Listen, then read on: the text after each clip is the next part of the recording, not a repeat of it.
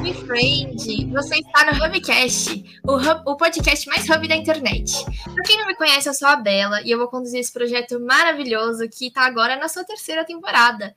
O Hubcast é um espaço onde a gente vai estar tá sempre debatendo, batendo, na verdade, né, um super papo com o nosso time. Então, a cada episódio você vai saber um pouquinho mais sobre as histórias, experiências, aventuras de vida é, da galera aqui que se tornou um Hub Friend. Antes de começar, já segue a gente nas redes sociais, se inscreve no nosso canal, porque de onde vem esse tem muito mais. Comprou essa? Então vem comigo, porque hoje não tá fraco não. Temos a honra de receber o representante de vendas da Hubify, ex-líder de Squad e maior fã de emoji de foguinho do Instagram. Fê, oh, bravo. ah, valeu, Bela, valeu. E aí, tudo bem? Eu tô bem, graças a Deus, na correria, correria de Hubify, mas tudo certo. Sempre, né? Essa é a nossa vida. Bom, Fê, para você entender um pouquinho, a gente vai começar falando um pouquinho do seu pessoal. Então, eu quero saber quem que era o pequeno Fê, eu quero saber onde você nasceu. Me conta um pouquinho da sua história, para mim e para os nossos hub, queridos Hub Friends que estão assistindo aqui, né? Boa, boa, muito bom falar com todos vocês. É, tá, um pouquinho do pequeno Fê. Bom, é, apesar da total falta de sotaque, eu sou de Minas Gerais, eu sou de Varginha, morei lá até os meus 7, 8 anos de idade e vim para São Paulo nessa época aí, é, ali para os fundos da Zona Leste, né? E aí em São Paulo eu dei uma boa navegada, eu comecei morando ali no, no Aricanduva, é, depois morei na Vila Matilde, depois morei em Ferraz de Vasconcelos, fui para Vila Matilde de novo, fui para Ferraz de Vasconcelos de novo, é, e agora estou aqui em Mogi, onde, onde é a sede da Hubify, né? Estou aqui na, na, em Mogi há uns dois anos e meio, mais ou menos. Nossa, gente, pessoa viajada. A pergunta que não quer calar, Fê, você é mais paulista ou mineiro? Qual você prefere também, né? Putz, é, eu carrego muito comigo os costumes mineiros, né? Então é muito tradição de família aqui, algumas coisas, piqui, enfim, o, o clássico queijo, um cafezinho, enfim, carrego muito desses costumes. Algum, alguns dialetos não, não fogem, como capaz, vira e mexe, estou falando de frente para o verso. É, mas não tem jeito, né? São, são 14 anos aqui em São Paulo, é muito, é muito tempo de São Paulo.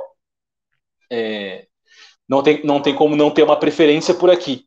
Uh, e não tem como ser mais paulista do que, do que mineiro. Então, eu me considero mais, mais paulista. Prefiro as cidades mais afastadas, igual Mogi. Não, não, tem, não tem muita pressa ali pelo centro de São Paulo, não. É, mas eu gosto bastante aqui da cidade, gosto bastante. Ai, legal. Fê, me conta uma coisa. O que, que você mais gostava de fazer quando você era criança? Bom, então, eu sempre fui um, um, um menino bem de rua, né? Minha, minha diversão sempre foi ficar com, com os moleques na rua, andando de skate, a gente andava bastante, a gente participava bastante de, de rodinha de, de rima. E um ponto legal é que, que nessa época que eu morei em Aricanduva, que foi mais ou menos dos meus 7 a 14 anos, eu estudava no, no Colégio Céu, né? Um, umas, tem várias unidades espalhadas aqui por São Paulo. E esse Colégio Céu, ele tinha um programa de, como é que era? Acho que era, é, era ensino integrado, alguma coisa assim. Você entrava na escola às 7 horas da manhã e ia embora às 5 horas da tarde. É, e aí eles tinham vários programas e, e, afins, então eu fiz judô, eu fiz capoeira, eu fiz aula de teatro, eu fiz aula de música, eu fiz ginástica olímpica, eu fiz um monte de coisa assim. E, e aí acaba que, como era uma, uma, uma escola do lado ali da, das comunidades, acabava que a gente se envolvia com, com, a, com a rapaziada ali, né, com a, com a, molecada, e aí quando não tava na, nessa escola, tava fazendo algum rolezinho na rua, andando de skate, tinha uma quadra de basquete lá no, uma quadra de basquete e uma pista de skate lá no céu, então a gente colava bastante para andar por lá, rolava uma, uma rodinha de rima, dali que veio o gosto por, por rap, né, Olha então, só. É, foi dali. Sou péssimo, não faço improviso, só assisto mesmo, bato Hoje, palma. Como é assim? Quando que você vai fazer o rap da Hubify? Ah, não, tem, a, a, gente tem outro, um outro camarada aí, um poeta, que ele manda bem melhor do que eu. Eu, eu só vou lá para aplaudir mesmo. Entendi. E assim, o que, que você mais gostava de fazer? O que, que você. É, é que você já contou um pouquinho de tudo que você praticou, né? Mas o que, que você mais gostava? Como é que era isso? Nossa, eu acho que algumas coisas eu acabei levando para a vida, né? É, como na, na, minha infância eu tinha esse projeto integrado com, com o Céu, graças a Deus por ele me ensinou muita coisa, né? Me deu muita direção na vida. É, eu sempre fui muito envolvido com esporte, né? Então, todas essas atividades eram esportes. E até hoje eu carrego isso comigo, é uma coisa que integra o meu dia. é, um dia, se eu não praticar um esportezinho ali, para mim não, o dia não. Não que não valeu, mas ele não, não rendeu.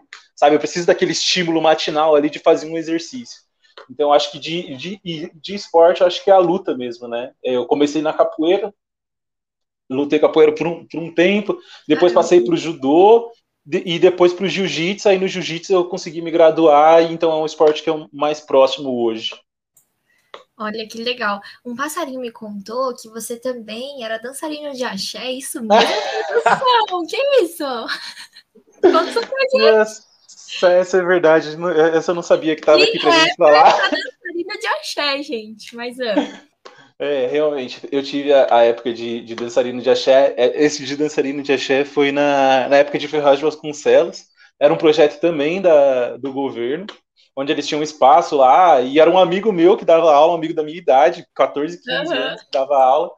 E aí eu comecei a fazer, comecei a gostar, e a gente começou a se apresentar, tal, fizemos apresentação em ginásio, enfim, é, foi, foi uma época boa, uma época boa, eu gostava de dançar axé. Cara, que legal, você fez um pouquinho de tudo, então, né? Além de ter vivido em vários lugares, você aproveitou para fazer um pouquinho de tudo. E ah, eu me arrisco. Você tocava também? instrumento. Eu, eu, toco, na verdade, sim, minha família é música, né? É, Meu Deus do céu, gente. Por parte dos meus primos, eles são, são todos músicos. Inclusive, meu primo passou, acho que na SBT ontem, tocando lá, enfim, é, é tudo, tudo dessa, oh. dessa pegada. E aí rola uma pressão é, familiar, assim, para os primos tocarem. Então, eu tive aulas com esse meu primo tocando contrabaixo, tive algumas aulas de cavaquinho, algumas aulas de violão, algumas aulas de bateria, mas o que eu toco menos pior é violão. Entendi. Ah, duvido que é menos pior, tá sendo modesto. ah, não faz muito parte de minha modéstia, não. Eu sou abusado. Entendi. Fê, a gente vai fazer o seguinte: a gente vai pro nosso primeiro intervalo e daqui a pouquinho a gente tá de volta para falar um, um mais sobre os seus estudos. Aí você vai me contar um pouquinho sobre essa parte, tá bom? Fechou. Vamos lá. Ei, você? Sim, você mesmo. Tá afim de ser o mais novo ou a mais nova Hub Friend? Então espie as nossas vagas na GUP. Estamos com muitas oportunidades para você, desde estágio a analista, viu? Ah, sem contar que todas as vagas são remotas, então não importa onde você esteja, a Hubify é o lugar para você. Acesse agora www.hubify.gup e se inscreva por lá. Esperamos por você! Voltamos. Fê, agora eu quero saber um pouquinho sobre sua vida acadêmica. Fala pra gente como é que você começou, como é que, como é que foi, né? Os pontos mais marcantes para você. Tá, legal. Eu lembro que na minha, na minha fase inicial de estudos eu sempre fui um cara que gostava de falar. Sempre gostei de falar. Se deixar, eu amo ouvir minha voz, né? É, então eu sempre gostei muito de falar e isso me deu algumas oportunidades. Então eu, eu conseguia sempre ser o representante de classe, conseguia participar do, dos comitês, das chapas, porque eu, eu, gosto mesmo de ficar trocando ideia, enfim. Uhum. É, então desde, desde sempre eu me identifiquei com essa parte de comunicação, né? Uh, e aí, passando a escola, é, eu, eu, lembro que eu gostava muito da, da, parte de história, muito da parte de filosofia, gostava de escrever alguma coisa. É, tinha um pouco de preguiça de escrever na, no caderno, mas eu gostava de, de, pensar sobre os assuntos, né? Eu gostava de, de dissertar sobre eles. É, e eu fui levando isso, fui levando isso, é, representante, chapa, comitê, coisa e tal. Cheguei no ensino médio, a coisa mudou um pouquinho o estudo era um pouco mais, mais ali, né? Apesar de ser colégio público, ainda assim era, era, um, era um pouco mais puxadinho. E eu tive a sorte de ter um professor de português, o Alex. Esse professor fez uma. Vou inclusive vou mandar para ele isso daqui. Ele me acompanha aí no LinkedIn. É, ele fez muita diferença na, na, na, minha, na minha vida acadêmica, porque depois que eu fiz um, uma redação ele falou, Fê, cara, você escreve bem. Se eu te der umas técnicas aqui, eu acho que você consegue uma boa pontuação no Enem. Eu falei, ah. E assim, eu, molecão, 16, 17 anos, fundão da sala lá, só, só bagunça. Eu falei, ah, se ele tá falando que eu escrevo bem, não tem porque eu ten, não tentar, né? No, na época, não sei se ainda é assim, mas quem estudava em colégio público e quem tinha estudado em colégio público não pagava para fazer o Enem a primeira vez. Então era gratuito. Eu falei, ah, é de graça. pode ser que eu consiga alguma coisa. Meus pais sempre falaram a vida inteira que eu precisava fazer facu, precisava fazer facu. Então, era a oportunidade que eu tinha. Beleza. Fui lá e fiz o Enem. Fiz o Enem, foi uma, um tema, não lembro agora, mas eu acho que era alguma coisa relacionada a meio ambiente, e eu realmente fui bem. Eu consegui uma nota boa na, na redação.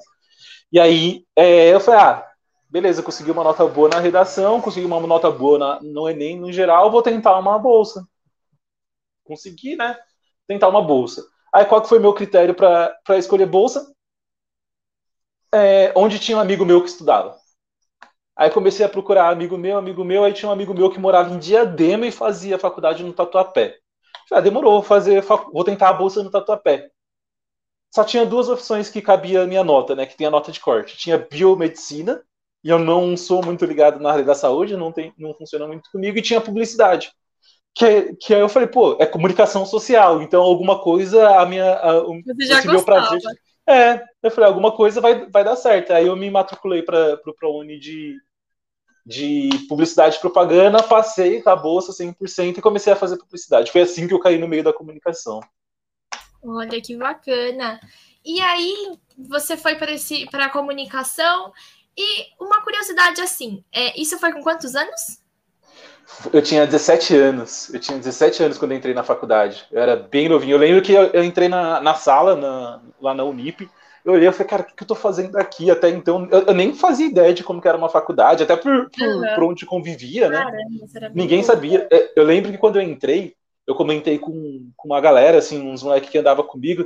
Eu falei, pô, vamos lá, porque dá para vocês conhecer a facul e os caras falaram, mas não tem que pagar para entrar na faculdade e tal, tem que pagar para estar tá ali no espaço. Então, assim, era uma realidade muito diferente, sabe? Era muito diferente, foi bem, foi bem doida. O meu primeiro ano foi eu me sentindo um, um estranho no ninho, não fazia ideia do que estava acontecendo lá. Entendi. E isso você está falando da área da comunicação já, com 17 da área da comunicação. da comunicação. Uma curiosidade, mas não teve alguma, alguma questão relacionada à área de saúde também que você passou, que você chegou a comentar uma vez comigo? Foi. É que assim, é, depois que eu terminei a publicidade, eu comecei. Assim, eu gosto, eu gosto de estudar, né? Eu gosto de, não gosto de estudar, não. Mentira, eu não gosto de estudar. Eu odeio estudar, é muito chato. Mas eu gosto de aprender. Eu gosto do efeito, sabe? Eu gosto de, de sair. Uhum entendendo alguma coisa. E aí eu terminei a faculdade, coisa e tal. Eu, eu caí na publicidade porque por influência de amigo. É, enfim, não foi uma coisa pensada, né? E eu falei, pô, eu quero tentar alguma coisa diferente, vou tentar algo na área da saúde. Aí fiz nutrição, fiz um ano e pouquinho de nutrição. Falei, não, não, nutrição não é para mim. Aí larguei mão, falei, não, vou para tecnologia. Aí eu fiz análise e desenvolvimento de sistemas, mais um ano. Eu falei, não, não é para mim. Eu quero, se fosse para para ser de tecnologia era para programador e o curso era muito voltado na gestão. Aí larguei. Aí eu trabalhava na Bras Cubas, né, na época, e tinha uma bolsa de estudos para fazer no curso que eu quisesse. Eu falei, ah, vou tentar fazer fisioterapia. E aí eu fiz mais seis meses de fisioterapia, é, não curti também. Eu falei, ah, deixa quieto, vou me especializar em marketing mesmo. Aí eu voltei para estudar as coisas de marketing. Entendi, Fê, que legal. E uma dúvida, assim, né? Você falou da questão do ProUni foi com publicidade, né? Que você comentou que você passou. O que, que, você acha, assim, qual é a importância desse tipo de auxílio para os jovens, na sua opinião? Nossa, que, que isso aí, não é acho que... Profunda, né? A gente tem que É uma pergunta profunda. Também. É uma, é uma pergunta profunda. É assim, eu acredito muito na, na, transformação do país através da educação. Né? Eu acho que só aí a gente vai conseguir resolver todos os problemas que a gente tem no país. Desde segurança, economia, tudo vai partir dali, porque assim, grande parte da base né, que a maioria dos brasileiros aí não tem acesso a uma universidade, né, não tinham acesso a uma universidade, como tinha comentado. É, aliás, até uma, uma, informação que eu não, não comentei antes, é, dentro da minha família, eu fui o primeiro homem da família a entrar numa universidade, né? Então, assim, é, é era muito inacessível isso. O primeiro não, o segundo. É, era muito inacessível. O segundo, e, e além de ser o segundo, não tem mais né? Só, só eu e, e, meu primo, e a gente está falando de 60, 70 primos na família. É muita gente. Nossa. Então, assim, era uma, é uma coisa. Era uma coisa muito inacessível na época. Hoje está um pouco mais fácil, mas era muito, né? E então, assim, em, em, eu acredito muito que quanto mais fácil for para ter pessoas entrando na faculdade, obtendo conhecimento, trazendo a régua do, da educação para cima, né, melhor a gente vai, vai viver como sociedade. Então, eu acho primordial que todo mundo consiga ter essa mesma oportunidade que eu tive de entrar na faculdade, mesmo que seja cedo, né? Porque eu queria ter escolhido um pouquinho melhor o curso na época, hoje me dou muito bem, mas é, mesmo que cedo tenha a oportunidade de aprender, tenha a oportunidade de entrar numa empresa para exercer uma função estratégica, que eu acho que todo mundo tem potencial, né? Eu vi tantos amigos aí, tantos primos se perder do, do, do caminho porque não tiveram oportunidade de estudar, não tiveram oportunidade de, de, de, de focar em alguma coisa, né? Tinham que trabalhar, assim, é, na, na, minha infância, nessa época que eu estava comentando com, contigo aí, da época de que eu andava de skate, coisa e tal, uhum. eu tinha amigo que não ia para a escola porque tinha que pedir dinheiro no farol, sabe? Então, é, imagina a chance que esse, que esse cara tinha de entrar numa universidade com 17 anos, né? Então, assim, tu, então, a gente precisa melhorar muito a nossa acessibilidade à educação. Muito, acho que é muito importante. Eu fico imaginando que para sua família deve ter sido um orgulho absurdo, né, quando você entrou. Ai, meu Deus,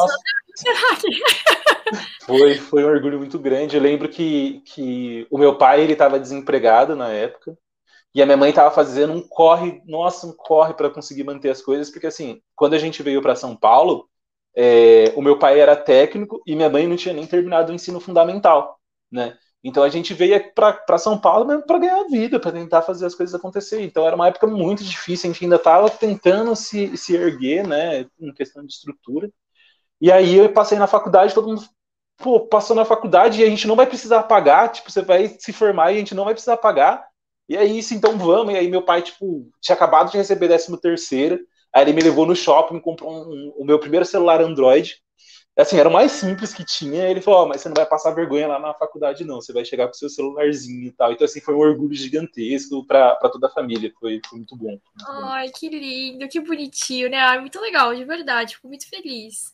Sim. Fê, me fala uma coisa assim, quando você foi é, para a faculdade, eu imagino que você tinha diversas opções ali dentro da comunicação social, né? Sei lá, design, marketing, publicidade, publicidade propaganda, publicidade marketing. Por que, que você escolheu publicidade e propaganda? Ah, eu sempre gostei da parte de, de comunicação, de, de falar, né? Então, assim, lá na Unip tinha a opção de propaganda e marketing, mas era uma coisa, na época eu via uma coisa muito de número, sabe? Era muito estatística, pesquisa de mercado, inteligência de mercado. E eu falei, não, eu quero. É, eu quero conversar, me dar alguma coisa para falar. E aí você acabou indo para publicidade, entendi. Eu pensei a mesma coisa, tá? É, né? Olha que engraçado, Bela você, tem uma noção de como que eu gosto de falar e como que eu gosto de, de ouvir, ouvir minha voz. Quando chegou no último ano de TCC, a, era o último ano, era o TCC, e aí eu fiz o grupo com quatro amigas que eram lá de Ferraz, e aí elas eram muito tímidas, muito tímidas, muito tímidas. Ela falou, o que, que a gente vai fazer para apresentar para a banca, não sei o que. Eu falei, não, é apresenta. Ela falou, não, mas você vai apresentar tudo? Porque normalmente cada um apresentava uma parte. Eu falei, não, pode deixar que eu apresento tudo. E aí, o que, que elas fizeram? Elas fizeram toda a parte teórica, eu só fiz a parte criativa e a apresentação. Só foi a minha participação no TCC. De tanto que eu gosto de falar. E para mim foi super tranquilo, tiramos nota máxima, deu tudo certo. Gente, que legal. Você não ficou nervoso assim? Ai, eu queria ver sua família lá, deve ter sido muito bonito. Eu fiquei nervoso, eu fiquei nervoso, mas uma coisa que o, que o nosso CEO falou para mim, na época eu não sabia, mas eu já tinha incorporado, hoje está mais, mais nítido na minha mente, que quanto mais nervoso, quanto mais preocupado a gente fica, mais a gente se prepara. Então eu fui super preparado, eu sabia tudo de cor, já, eu tinha ensaiado dúvidas, então tava nervoso, mas eu consegui levar bem, eu sabia o que eu tava fazendo. Você sabia, né? Então. Uhum. E assim, Fê, eu imagino que se para os seus pais foi uma emoção quando você entrou na faculdade, como foi o primeiro estágio? Ah, então, nossa, a história do, do primeiro emprego na área, né? É, pô, foi muito difícil eu conseguir. Muito, muito, muito, muito, muito. Eu fiz muita entrevista dela, mas eu fiz muito, é sério. Mais de 30 entrevistas para conseguir o primeiro emprego na área. E eu não consegui estágio. Não consegui, eu nunca consegui fazer um estágio na minha vida. Não, não deu para fazer. Porque o único emprego que eu consegui já foi como analista.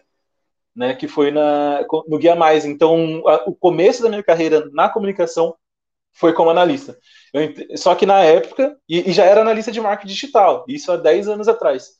É, só que na época não existia, não existia assim, né? Claro que existia, mas não era uma coisa difundida ao marketing digital, ninguém sabia direito o que era isso. Quando falava em, em, em, mídias digitais, a gente falava de Google Ads Search, era o que tinha.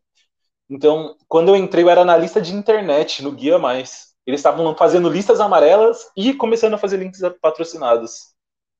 Eu acho que não é nem da sua época, né? Listas amarelas.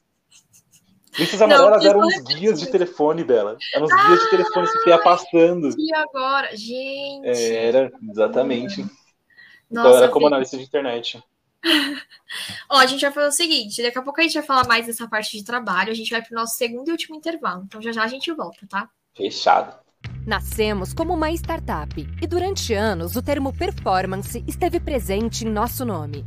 Mas agora, depois de 10 anos de mercado, mais de 80 clientes e chegando à marca de 100 colaboradores, entendemos que esse termo já não é suficiente para nos definir. Hoje, inauguramos uma nova era. Hubify, agência de marketing digital que gera prosperidade. Mas o que isso significa? Que somos a mola propulsora da estratégia de marketing digital dos nossos clientes.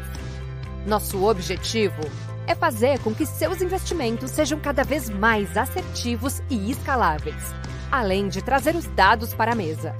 Dessa forma, contribuímos com o crescimento saudável das empresas, impactando positivamente a vida de todos os envolvidos. Não é à toa que ganhamos o prêmio de Agência de Mudança de 2020 concedido pela RD Station. Este foi um reconhecimento do nosso papel na transformação digital de muitos clientes e parceiros. Tenho certeza que a nossa metodologia pode ser o que falta na sua estratégia. E aí, bora embarcar nessa viagem com a gente? Voltamos! Uhum. Fê, agora eu fiquei muito intrigada com a sua família, porque eu achei muito bonita essa emoção de quando você entrou na, na faculdade, né? E aí você tava falando um pouquinho do trabalho, né? Quando você foi analista de internet. Queria entender também como é que foi a reação da sua família quando você conseguiu seu primeiro emprego. Como que foi tudo isso para você? E para eles, né? Ah, é, foi assim, foi, foi, foi um momento interessante da minha vida, porque antes da, da, da, da Guia Mais, eu tive uma experiência informal na prefeitura de, de Ferraz. E assim, era prefeitura, era uma coisa muito doida, era uma coisa muito doida. Mas o que eu levo de, de bacana dessa história é que na época da prefeitura de Ferraz eu trabalhava como designer gráfico, e aí eu fazia a parte visual de uma rede social. E era uma rede social única e exclusivamente para evangélicos. E era uma, uma chamada Face Glória. Era esse o projeto. Caramba! É, acabou que não foi muito para frente, enfim, tinha muita questão pública com religião envolvida, não tinha como dar certo, e aí eu, eu fui pro, pro Guia Mais, né? E era uma empresa grande, pô, Guia Mais era muito grande na época, né? Eles eram é, pioneiros não, mas eles eram assim os tops ali na questão de listas amarelas, vendiam anúncios por bilhares de, de reais para aparecer ali na, nas primeiras páginas, né? Então, assim, foi, foi uma conquista muito grande, não só para mim, mas para minha família mesmo, porque no final o mérito era, era total deles, né? Porque se eu conseguia. É, se eu conseguir ir para a escola ali, era porque eu conseguia chegar em casa e ter uma comida, eu conseguia ter um tempo para estudar, não precisei trabalhar na, na, na minha adolescência, né, ali no, nos meus 12 até os meus 17 anos, eu não, até os meus 16 anos, não, não precisei trabalhar, eles conseguiram me dar essa estrutura, né? Então era um, um, um mérito de todo mundo, de ver uma coisa acontecendo, né? Uma, uma, jornada acontecendo. E uma jornada numa empresa que, que tinha muito nome no mercado. Então era. Minha mãe contava para as amigas, meu pai contava para os amigos, minha avó contava para os primos. É, foi, foi, foi uma época bem. E eu não fazia ideia do que estava por vir, né? É, que, eu, que eu estaria hoje aqui falando com você, e, enfim, com 10 anos de marketing de digital. Ah, até aproveitando, seus pais com certeza vão assistir, então já um beijo para eles, que eles são maravilhosos, já amei, sabe? Eu, já, já, já, conheço pouco, mas considero pacas. uh, e Fê, uh, me fala como é que você entrou no marketing digital, como é que foi isso? Conta um pouquinho pra gente. É, então, eu entrei na, nessa época do, do Guia Mais ali, trabalhando só com Google Ads, então a gente é, funcionava como. É, tinha uma placa na, na porta do Guia Mais chamada era produção. E aí o que acontecia? O Guia Mais vendia marketing digital para pequenas e microempresas com faturamento bem pequeno, bem inicial. Para você ter uma noção, Bela, você, você, vai, você vai entender do que eu estou falando. O é. investimento em mídia paga deles por mês, a, da maior parte dos clientes, era de 165 reais. Era isso que a gente tinha para trabalhar. Apenas. Deus. Tudo bem que faz, pelo que você falou, faz bastante tempo, mas mesmo Faz assim, meu Deus. É, assim, pelo Ah. que eu me recordo, o CPC médio ali das campanhas era de 15, 20 centavos. Era bem mais barato do que é hoje, né? Hoje a gente, pelo menos, a gente tá falando de um real e dez, alguma coisa assim. É, era bem mais barato, mas ainda assim não dava para muita coisa. Não dava pra muita coisa, não. imagino. E É. você, como que você fazia esse milagre? Ah, mas assim, é- eram outros tempos, então assim, ninguém entendia direito como funcionava. Então esse negócio de lead, o que a gente prometia era clique, então vamos gerar clique, clique, clique, clique, e ia gerando clique. Só que assim, Ai, era, que legal. é, era, só que assim, era uma produção, era uma produção mesmo. Era um- uma equipe de 28 pessoas, mais ou menos, todos analistas de internet. É, e aí a gente recebia um briefing de uma página, mais ou menos, sobre o serviço, com o link do site do cliente e fazia a campanha. Cada campanha a gente, a gente levava mais ou menos 30 minutos para fazer, de 30 a 40. Por dia a gente fazia umas 20 campanhas. De, assim, para clientes diferentes, para clientes diferentes. E ia, fazia, colocava no ar e ia para a próxima, fazia e depois nunca mais voltava, nunca mais Nossa, virava. eu imagino que a plataforma devia ser muito diferente, né? Era, nossa, Gente. nossa, nem fala, velho. Era muito, muito, muito diferente. Era um negócio muito arcaico. Muita- dava pau toda hora. Toda hora dava Isso pau. que eu ia falar, devia ser bem devagar também, né? Você era muito Nossa. batalhador, hein? Era. E assim, imagina, né? Eu- Imagina que transição louca. Eu, Felipe, saindo lá do fundo da, da Zona Leste, não entendendo nada de nada, indo para uma, uma faculdade de publicidade sem entender nada de nada, nunca tive contato com empresa, nunca tive contato com nada, não entendia nada do que eles estavam falando. E aí caí num trampo onde a galera falava sobre correspondência de palavra-chave. CTR. Eu falava, mano, que que é isso, velho? O que, que eu tô fazendo? Por que, que eu tenho que colocar um mais antes da palavra? Por que, que eu tenho que colocar a palavra entre, entre parênteses, entre parênteses, não, entre chaves? O que acontece, Tinha sabe? menos conteúdo para você aprender também, né? Então eu imagino Nossa. que era tudo na marra. Sabe o que que era? Tinha um vídeo do Google em mexicano. Era, é, era espanhol, era um vídeo mexicano em espanhol. E aí ele explicava com o exemplo do Chaves, com a vizinhança do Chaves, como é que funcionava o CPC. Eu lembro até hoje disso. A gente, Eu vou compartilhar, eu vou achar esse vídeo, é muito antigo, muito que antigo. legal. E aí, como que foi, assim, para você, plano de carreira desse trabalho que você tinha? Você é, chegou a ser promovido lá ou você resolveu sair antes? Como que foi? É, assim, eu, eu não, não tinha noção de plano de carreira, não, não sabia como funcionavam essas coisas mesmo. Então, assim, a única coisa que eu sabia era, era que uma coisa que minha mãe me ensinou, né? Ela falava assim, filho, quando você entrar no, no seu trabalho e o seu, e o seu chefe perguntar assim, eu posso, é, você pode me ajudar com alguma coisa? Você pode, você responde para ele, eu posso até duas. Então sempre faz o dobro do que, do que, o, do que você faria normalmente. Então eu sempre fui muito esforçado, sempre fui muito dedicado. Então eu ficava ali penando o dia inteiro mesmo, porque foi o conselho que eu recebi de como que eu deveria trabalhar e deu certo. E eu fui promovido no Guia Mais. E eu fui promovido por quê? Porque eu, eu tinha uma produção boa e porque eu falava muito bem. Eu conseguia conversar muito bem. E eles estavam começando a implementar é, a célula, a unidade, o núcleo, o departamento de CS, mas não era Customer Success, era Customer Service, porque Ah, a Salesforce ainda não Era muito É, a isso. muito. A Salesforce ainda não tinha lançado o conceito de Customer Success. Então era, era um atendimento receptivo dessa base gigantesca de cliente. Então, imagina, eu falei que a gente fazia 20 por dia. Era uma empresa de tempo. Então a base de clientes da, do Guia Mais era de mais ou menos 4.500 clientes. E era eu e mais três pessoas como atendimento receptivo, fazendo atendimento dessas campanhas, né?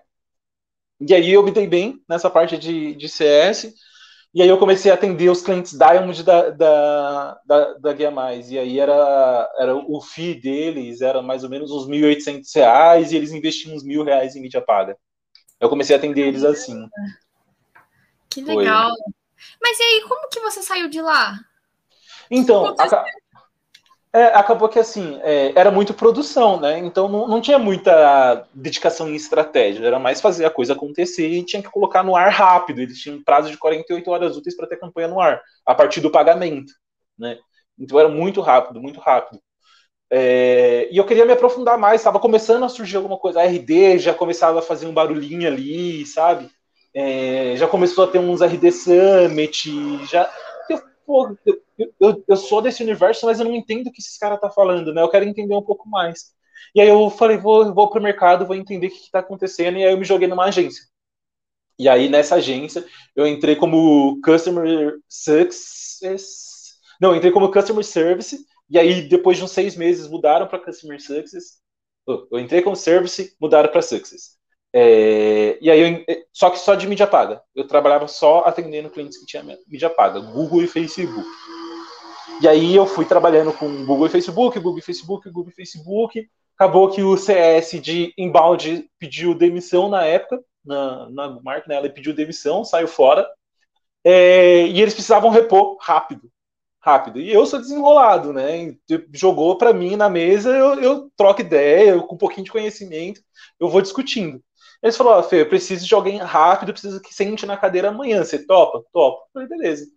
Aí entrei lá, o que, é esse tal de embalde marketing aí que só sei que é Google Ads, só sei que é, que é Facebook Ads, é eu sei.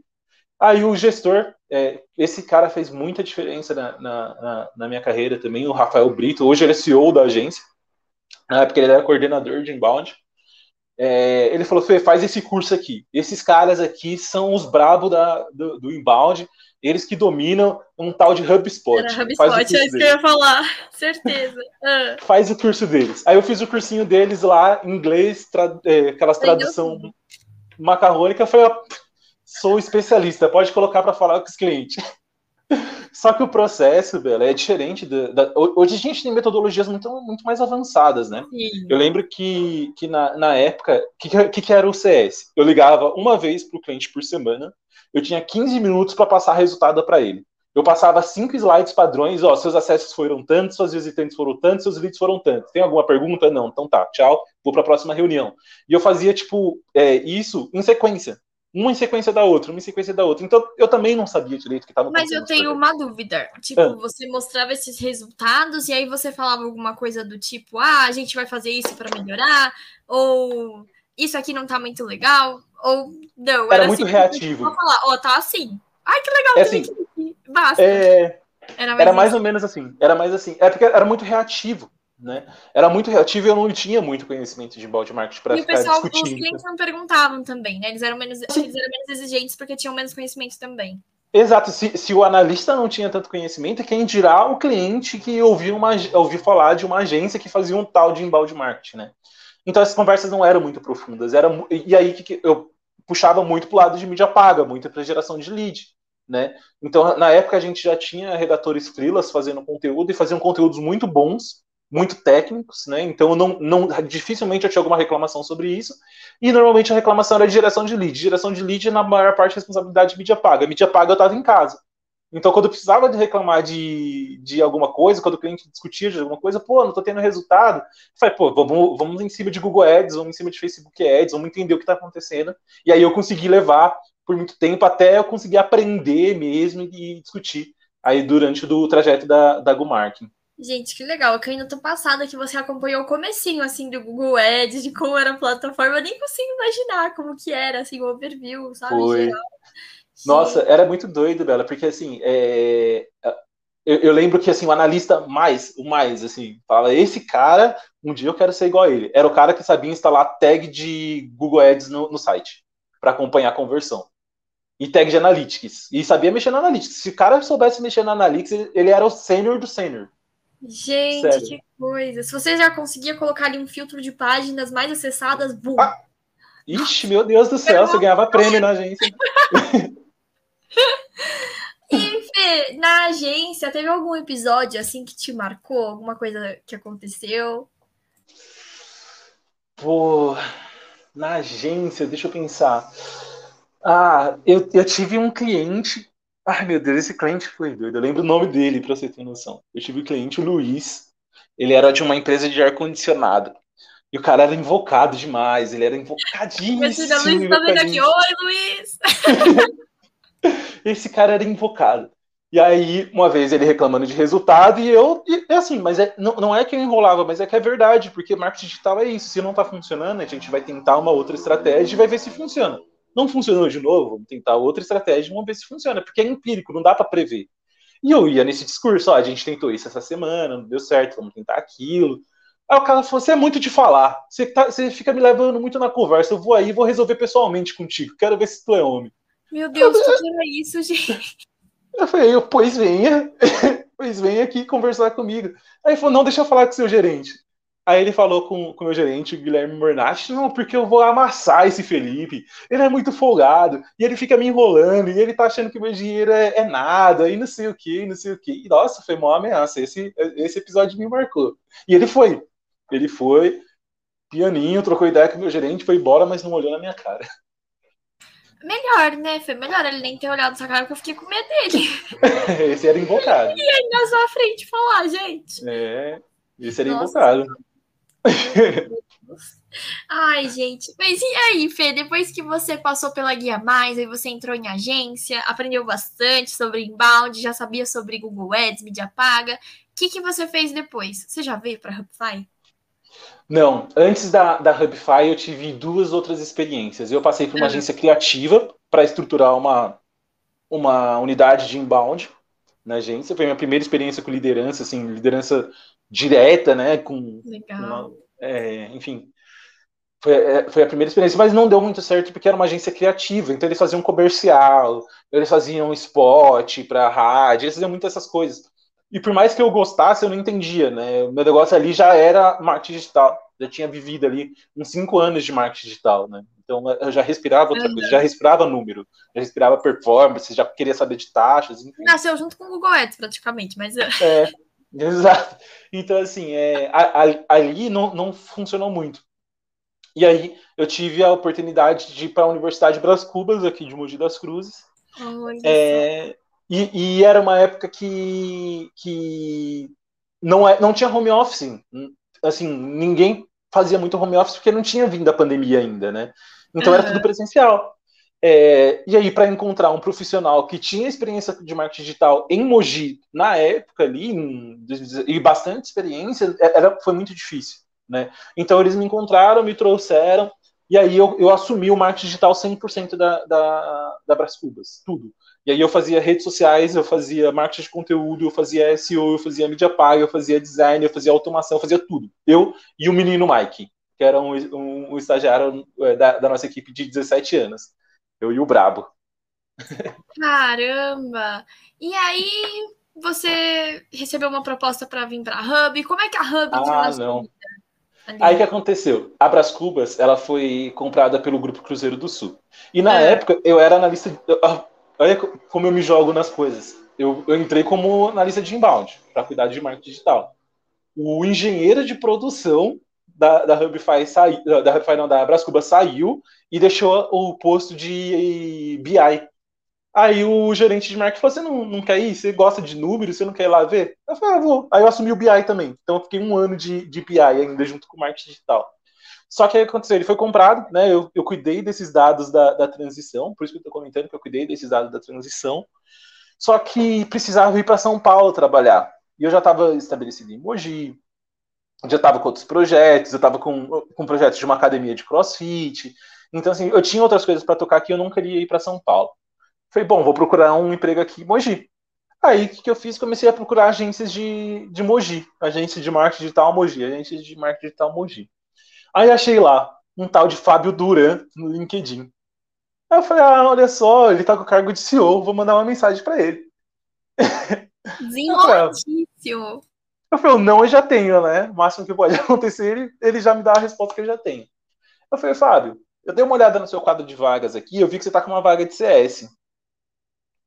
É, não tá afim de trocar uma ideia? Eu tenho experiência, eu tenho uns sete anos de experiência aí em marketing digital, sete, oito anos de experiência de marketing digital. Vamos conversar. Aqui, é o seguinte, todo mundo tá assistindo, já pega essa dica, entendeu? Você encontra o senhor no LinkedIn e já vai assim, ó, eu tenho experiência, oportunidade, vamos conversar, vai ser uma troca. Exato. Ó, e Bela, hoje eu tô no, eu tô no setor comercial, né? Isso é técnica mesmo, uhum. isso funciona.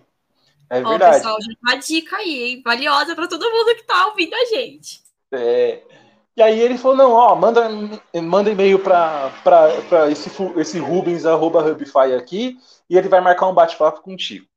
Aí fui conhecer a Hubify, quem me entrevistou foi a Isabound, primeiro. Eu fiz uma entrevista com a Isabound, porque ela era responsável pelo inbound, né, não só pela parte de conteúdo na época. fiz uma entrevista com o Rubens no mesmo dia. Depois fiz a, a, a famosa entrevista do Oscar de chinelo, clássica. Oh, deixa eu aproveitar um minuto só puxar uma sardinha. Uhum. Pessoal, a Sim. gente já tem Hubcast do Rubens, do Fábio, da Isa. Se você tá vendo a gente aqui, do Oscar, já aproveita e já assiste, porque estão todos imperdíveis e sempre com alguma dicasinha valiosa que você né, tem que aproveitar. Sempre tem. Continua. O Fábio do Oscar de chinelo. Ah. Isso, aí eu tive a entrevista com, com o Oscar de chinelo e depois eu fiz a com o Fábio. E aí eu acho que na entrevista do Fábio foi quando eu te conheci que vocês estavam fazendo o Hub Fan na época presencial, o ninho na mesa ali, cinco pessoas em volta de uma mesa. Era você, ah, Luiz, Rodrigo. Isso, tá, era você, Luiz, Rodrigo, Gabriel Dutra, enfim, Saudade, era aquela galerinha. É, é, foi ali que, que eu conheci vocês. Ai, foi. gente.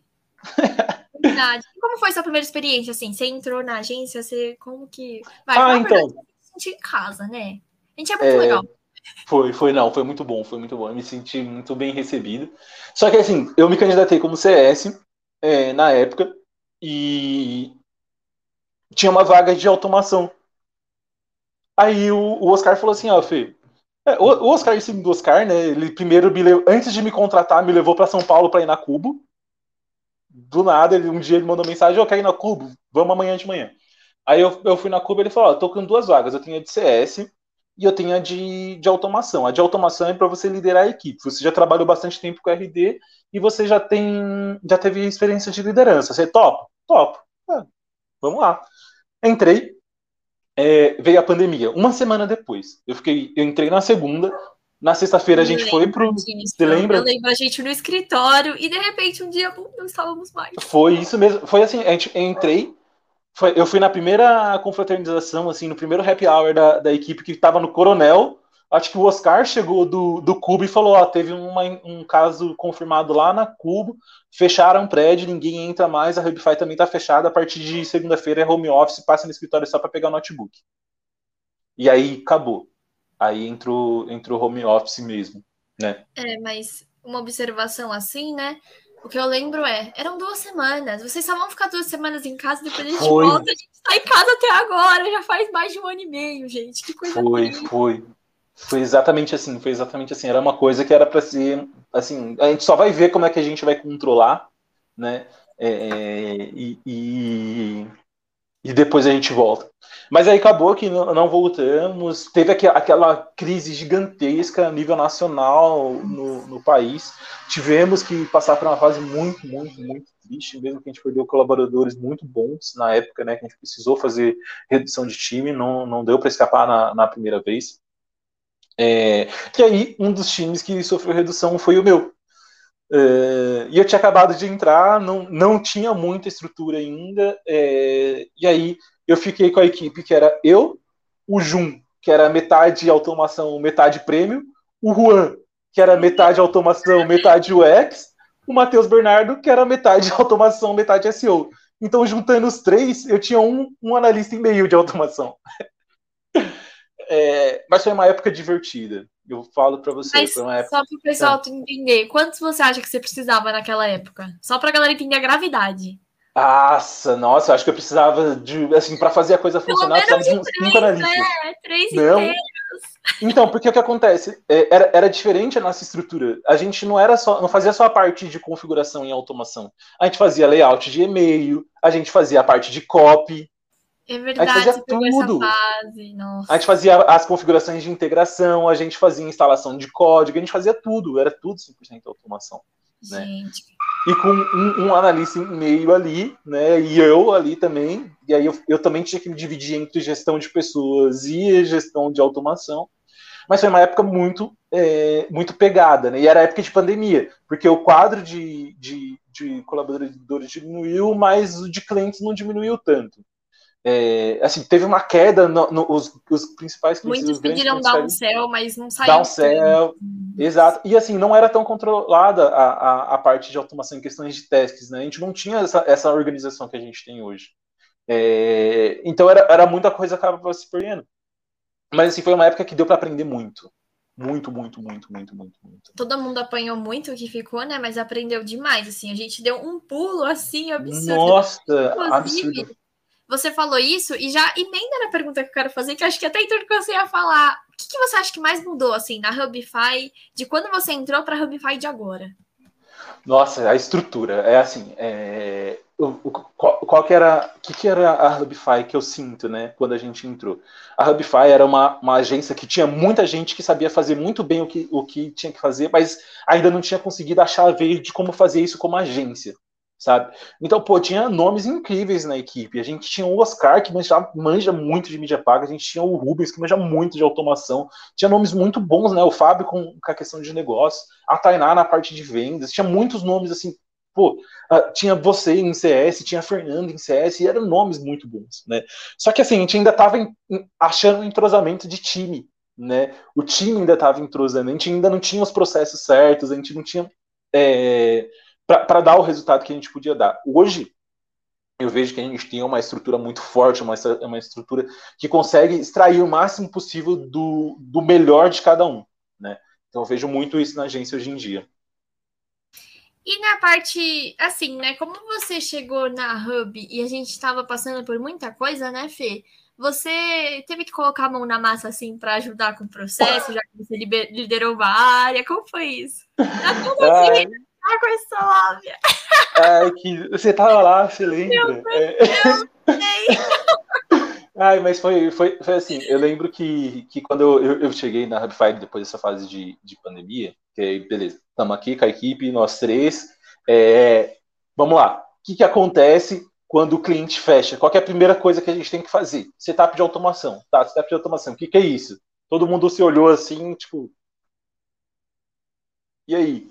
Aí lá vai eu, correr atrás de, de Isabaldi, que já tinha feito de conteúdo, correr atrás de Rubens, que já tinha feito alguma coisa de automação, correr atrás do Oscar, que já tinha feito de mídia paga, e estruturando o primeiro setup de automação o primeiro, assim, eu lembro que esse funil que hoje a gente tem uma ferramenta que mostra o fluxograma, tudo bonitinho, a gente fazia no Excel.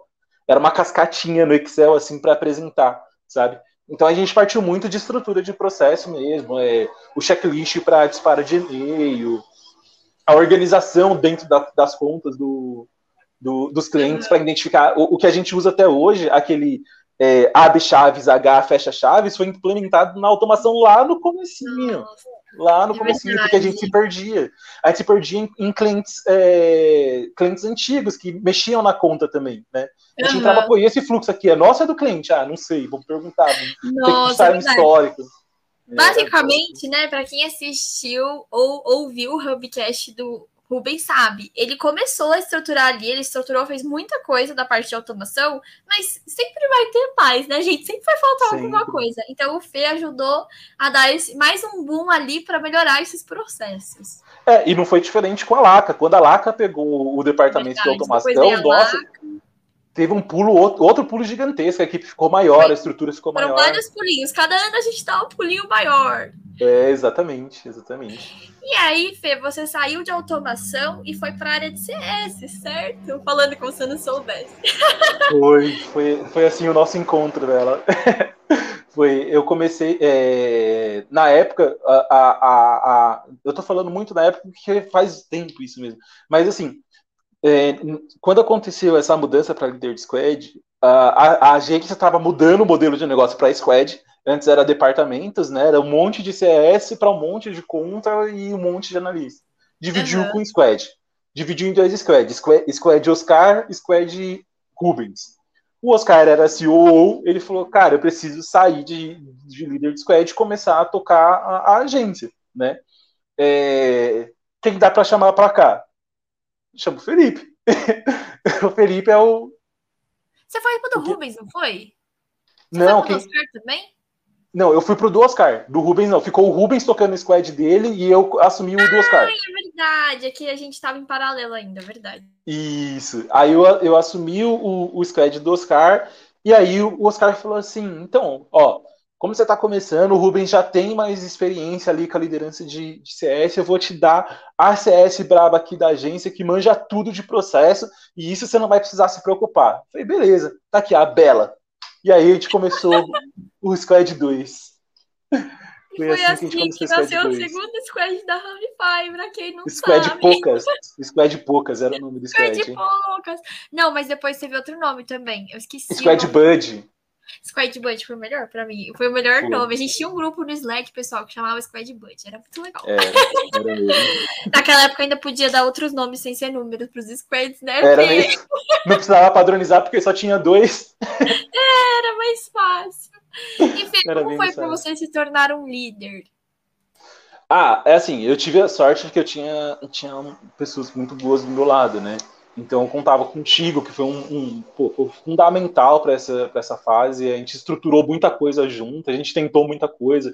Tentamos usar Trello, tentamos criar planilhas, tentamos fazer muita coisa, tentamos criar processo, começamos a aplicar SLA, que a gente não tinha, assim, a gente tinha, mas não era levado a sério, começamos a aplicar SLA, começamos a fazer follow-up, criamos modelos de relatório, a gente evoluiu muita coisa, a gente tentou modelos de, de relatorias diferentes com os clientes, então é, a gente tinha um cliente ali que era via relatório, a gente tinha um cliente que era via PPT, a gente tinha cliente que a gente alimentava uma planilha e discutia em cima da planilha semanalmente, tudo para tentar achar um modelo ali que funcionava melhor nesse modelo, nesse modelo de atendimento, né?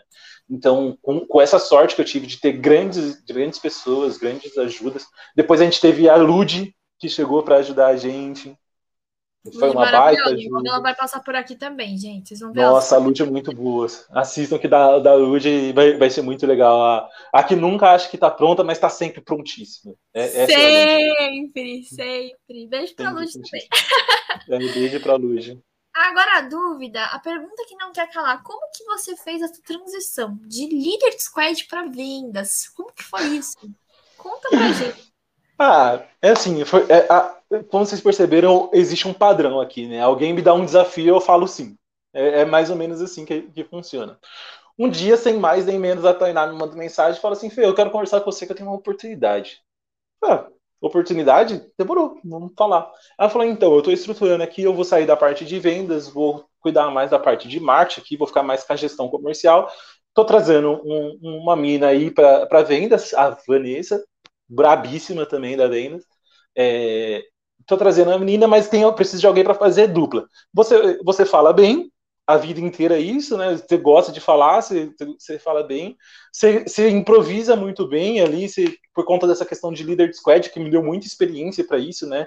É, como CS, sabe que assim, cliente pensa em outro universo. Então ele vem com uma cabeça, com uma pergunta que você fala, mano, como é que esse cara conseguiu chegar nessa pergunta? É verdade, aprendi muito isso com você, da gente extrair ali, né, o que realmente ele precisa para a gente conseguir ajudar naquela dor.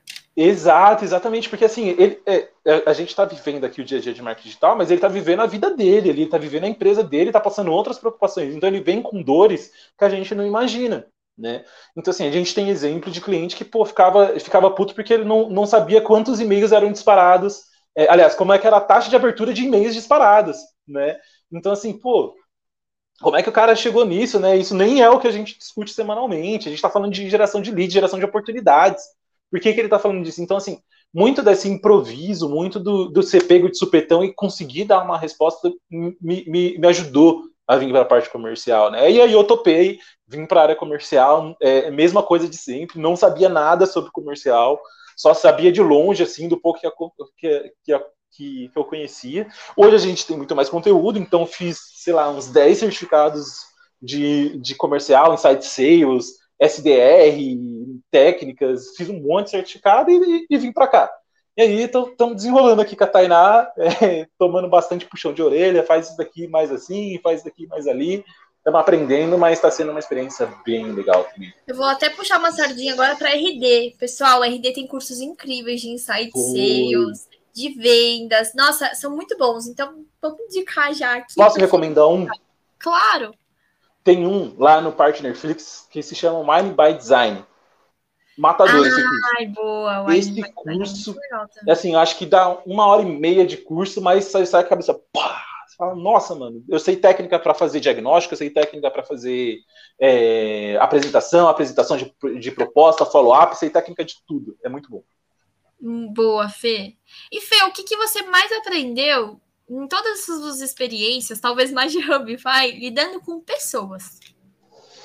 Lidando com pessoas, tá? Lidar Aí com pessoas. Coisa, é cliente, é uhum. prospect, lead, tudo.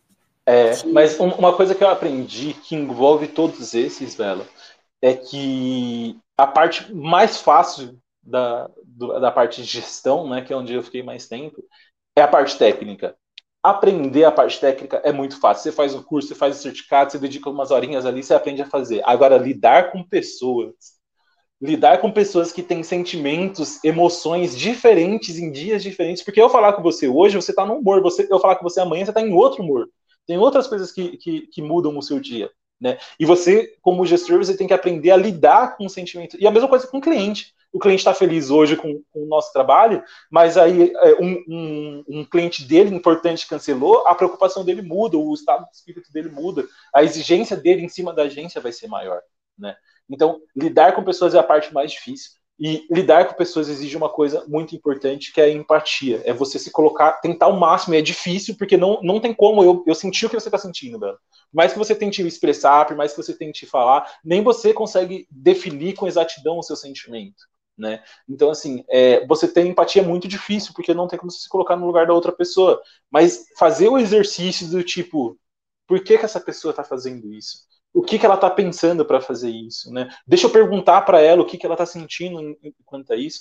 É, foi uma coisa que eu aprendi a duras penas, é, aprendi recentemente, inclusive na época que eu, que, que eu era seu gestor, a gente teve episódios ali que faltou empatia, mas é porque foi um exercício diário, né? É um exercício diário. É, é, é ter empatia, saber ouvir, saber entender o que a pessoa está tá passando, é, porque tem uma, uma frase, não lembro de quem é, mas que diz assim: é, não julgue a pessoa, você faria exatamente igual se você tivesse as mesmas condições que ela tem para chegar naquela linha de raciocínio. Entendeu? Eu amei essa frase, faz muito é. sentido, né? Porque cada um tem seu repertório, sua bagagem cultural, e aí é muito difícil julgar se a gente não viveu tudo que a pessoa viveu, né? Não calçou Exatamente. Exatamente isso, exatamente isso. Nossa, que foi profundo aqui. Eu tô até refletindo sobre essa frase, agora adorei. E o que você mais aprendeu aprendendo na marra. Ah, minha carreira inteira foi aprendendo na marra, né? Então, tá aqui esse negócio de mídia paga faz, tá aqui esse negócio de inbound faz, tá aqui esse negócio de líder faz. Então tudo foi, foi na marra. Mas uma coisa que eu aprendi na marra mesmo é que é, por mais que, que, que você não saiba o que você vai fazer, tem formas de você se preparar para isso sabe? Então busca o máximo de conhecimento possível. Beleza, você não tem prática, mas você vai ter conhecimento teórico. E tem muito conteúdo, graças a Deus hoje tem muito conteúdo disponível. Tem muito Diferente da época dele, pessoal, hoje vocês não têm desculpa, hein, gente? Tem muito conteúdo Exato. gratuito na RD, o da HubSpot é gratuito, tem vários cursos. Hoje as, as provas de certificação do Google são em português, você não precisa ficar traduzindo no Google Translate para fazer é a certificação. O curso é gratuito. Oh, o curso é gratuito. Desculpa, hein? Não tem desculpa. Exato, é aprender e tentar depois colocar vídeos na prática. Vídeos da Hubify, pessoal, artigos, vídeos da Hubify. Tem artigo meu, hein? Aí, ó, tem artigo meu também. Vocês têm que aproveitar, gente. Tem todo tipo de conteúdo, né, Fê? Tem, tem conteúdo precisar. muito bom. Tem conteúdo bom. Fê, e, e fala mais uma coisa assim, o que, que mais dá satisfação para você hoje no seu trabalho? Depois de tudo isso que você compartilhou com a gente. Nesse ah, momento. Sabe, sabe, uma coisa que é muito legal na parte comercial? Você vê sonhos na, nas pessoas. Então, os clientes vêm cheios de sonhos e planos para que, quando o marketing de performance der certo, então, pô, é, se esse projeto der certo, eu vou dobrar o faturamento da minha empresa, eu vou conseguir abrir uma filial, entendeu? É, ah, eu, tenho, eu, tenho, um prospect que está essa semana e super empolgado lá em Santa Catarina, que ele está abrindo a primeira filial dele. Ele tem a unidade de São Paulo e está abrindo em Santa Catarina. E ele me manda mensagem, ele me manda foto, Fê, olha, olha aqui como é que tá a loja, tal, isso daqui vai, vai virar. Então, assim, é ter esse contato com a, com a, pessoa nessa fase inicial, na fase que ela está sonhando, é muito bom, é muito bom. É, é, é você sentir que você está contribuindo, porque o que a gente vende dá resultado. Né? Então a gente sabe, pô, eu e você construímos cases de sucesso que ganharam prêmios internamente, porque dá resultado. Né? É, acontece, então quando o cliente vem com, com uma dor do, pô, eu preciso aumentar a minha geração de leads, eu preciso aumentar a minha geração de receita, e a gente sabe fazer isso, é muito satisfatório. E você falou agora dos sonhos dos clientes, né? E quais são os seus daqui para frente? Ai, eu quero ganhar muito e trabalhar pouco. eu amei. Esse, esse é meu sonho. Esse é meu sonho. Eu quero saber tanto, tanto, tanto, tanto que eu consiga ter uma entrega tão absurda, mas que eu, eu por eu saber tanto, eu, eu levo pouco tempo para fazer, sabe? Eu levo assim uma horinha para fazer, eu entrego um projeto, um projeto que vai ter um ROI aí de uns 30 mais ou menos, entendeu? Tá bom. Cara, é isso. Esse é meu sonho. E agora a gente vai para o nosso último quadro, que é o bate-bola, aqui no nosso Hubcast. E eu Ai, quero te perguntar, vou te fazer algumas perguntas e você já me dá um retorno, assim, por exemplo, de um livro que você indica ou que você gosta muito. Tá, eu vou dar um, vou falar super rápido para parecer que é um só, mas eu vou falar dois. Um de ficção, eu recomendo A Mão Esquerda de Deus, que é um livro muito bom. Gosto muito da leitura dele, é de, de fantasia e ficção. Uh, e um livro corporativo que mudou a minha vida, li em 40 minutos, O Poder de Delegar. Ai, amo! Gente, inclusive, agora eu vou puxar a sardinha para mim mesma. O artigo que eu fiz para a Rupfire sobre o poder Ficou de delegar. Ficou ótimo. Leiam, obrigada. Ficou ótimo. Eu li e recomendo. Aí, ó, tá vendo? Já tem recomendação. um filme da sua vida. Ou não, quer dizer, ou, né? O filme da minha vida, tá. Ah, um filme que, que me marcou muito foi é, Never Back Down. Eu, eu, não lembro agora o nome. Quebrando Regras, em, em, português. Quebrando Regras. Inclusive, eu tenho tatuado aqui. Eu não consigo Olha, aqui, que legal. Eu tenho tatuado aqui. Não vai dar para ler, mas eu tenho aqui é, o nome do filme, que é, basicamente é sobre não existir. Nunca. Entendeu? É, na, na, tradução literal é não volte para baixo, né? Não fique de joelho. Então é quem, quem sete vezes cai, levanta oito. Oh, é profundo. Gostei. Gente, aqui tá, tá saindo vários né? insights. Entrar de tatuagem para vocês fazerem. Viu só? E uma música, Fê? Pô, eu vou, eu vou trazer, eu podia trazer alguma coisa bem filosofal aqui e tal, mas eu vou trazer o que eu gosto mesmo, o que eu uso no, no dia a dia. Recomendo Xamã, Malvadão. E ele fala é, uma coisa que bate muito em mim, que é, não, não é essa vida que eu queria. Eu queria morar na praia e estudar filosofia. Era isso. É, acho que esse é o meu, meu sonho ideal. Mas não dá capitalismo, eu preciso ganhar dinheiro e preciso ajudar as pessoas a, a se erguer também. Por isso que eu estou no marketing digital. Muito bom, principalmente são os clientes, né? Então continue ajudando Exato. eles a alcançarem os sonhos deles. Já ajudamos muito e vamos ajudar mais. É isso, entendeu, gente? Daqui para frente, cada vez mais evoluindo todos juntos. Exato. Fê, obrigada demais pela sua participação aqui com a gente. Eu tenho certeza que a sua história ela vai inspirar muita gente. Foi muito legal. Você contou, você deu insights, você deu ideias para o pessoal. Então, eu espero que todo mundo aproveite muito isso. E eu queria saber se tem algum último recadinho para deixar para o pessoal que está assistindo a gente. Tá, eu tenho um, um recadinho importante para todo mundo que tá, trabalha com marketing digital e vai usufruir do marketing digial entendam uma coisa: marketing digital é teste, é puro teste. Testem, testem, testem, testem, testem. O máximo que vocês puderem. Achem o que dá resultado e aí sim vocês aplicam o máximo de energia lá. Eles têm que testar para o negócio deles, né? Porque às vezes vai achar Exato. que funciona para mim, mas não vai funcionar para você. Não funciona. É muito individual, é puro teste. Achem o que dá resultado, dediquem energia nisso, mas vão sabendo que vocês vão quebrar a cara algumas vezes. Vocês vão achar que vai ter uma super ideia. Ah, você vai lembrar uma vez que a gente teve uma super ideia para um material rico, fizemos um maior esforço e teve um download. Aí a gente fez um negócio mó simples e estourou lá de, de lead. Então. Vai entender, é, é assim. É por é assim. teste. É isso. É isso. Bom, assim a gente termina mais um Hubcast da temporada, o podcast mais hub da internet. Obrigada pela companhia, compartilhamento e até a próxima. Valeu!